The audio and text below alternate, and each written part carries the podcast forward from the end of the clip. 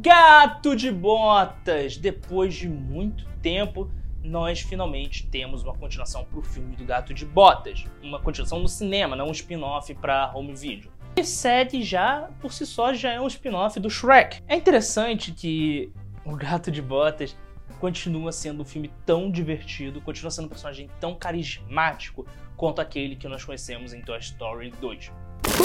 O filme, sinceramente, me surpreendeu, não só por ser um filme com uma diversão fácil e atrativa para a criançada, mas me surpreendeu devido às grandes referências à cultura pop, principalmente cultura pulp e cultura de faroeste em volta do filme. Para quem gosta de cinema, vai sentir várias referências que vão desde os filmes clássicos do Zorro até os filmes clássicos de faroeste, os, os westerns espaguete, dois homens e um é, três homens e um conflito, bom, mal, feio.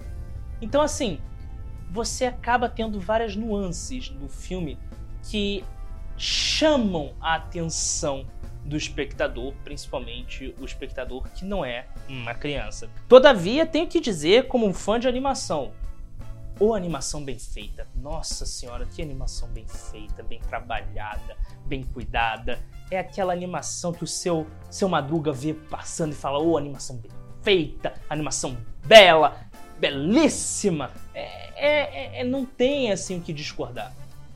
Eles pegaram o estilo de animação que ficou consagrado com Homem-Aranha no Spider-Verse, né, no Into the Spider-Verse, e misturaram com técnicas de animação de anime, técnicas de animação. A própria DreamWorks, eles é uma mistura de técnicas.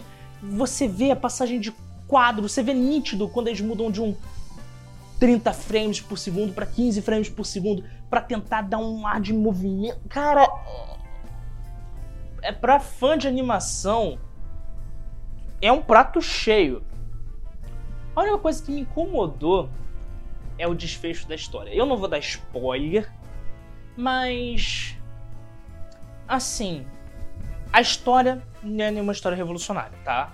É uma história até bem clichê, não é algo novo que nós nunca vimos no cinema. Não, não é isso, tá?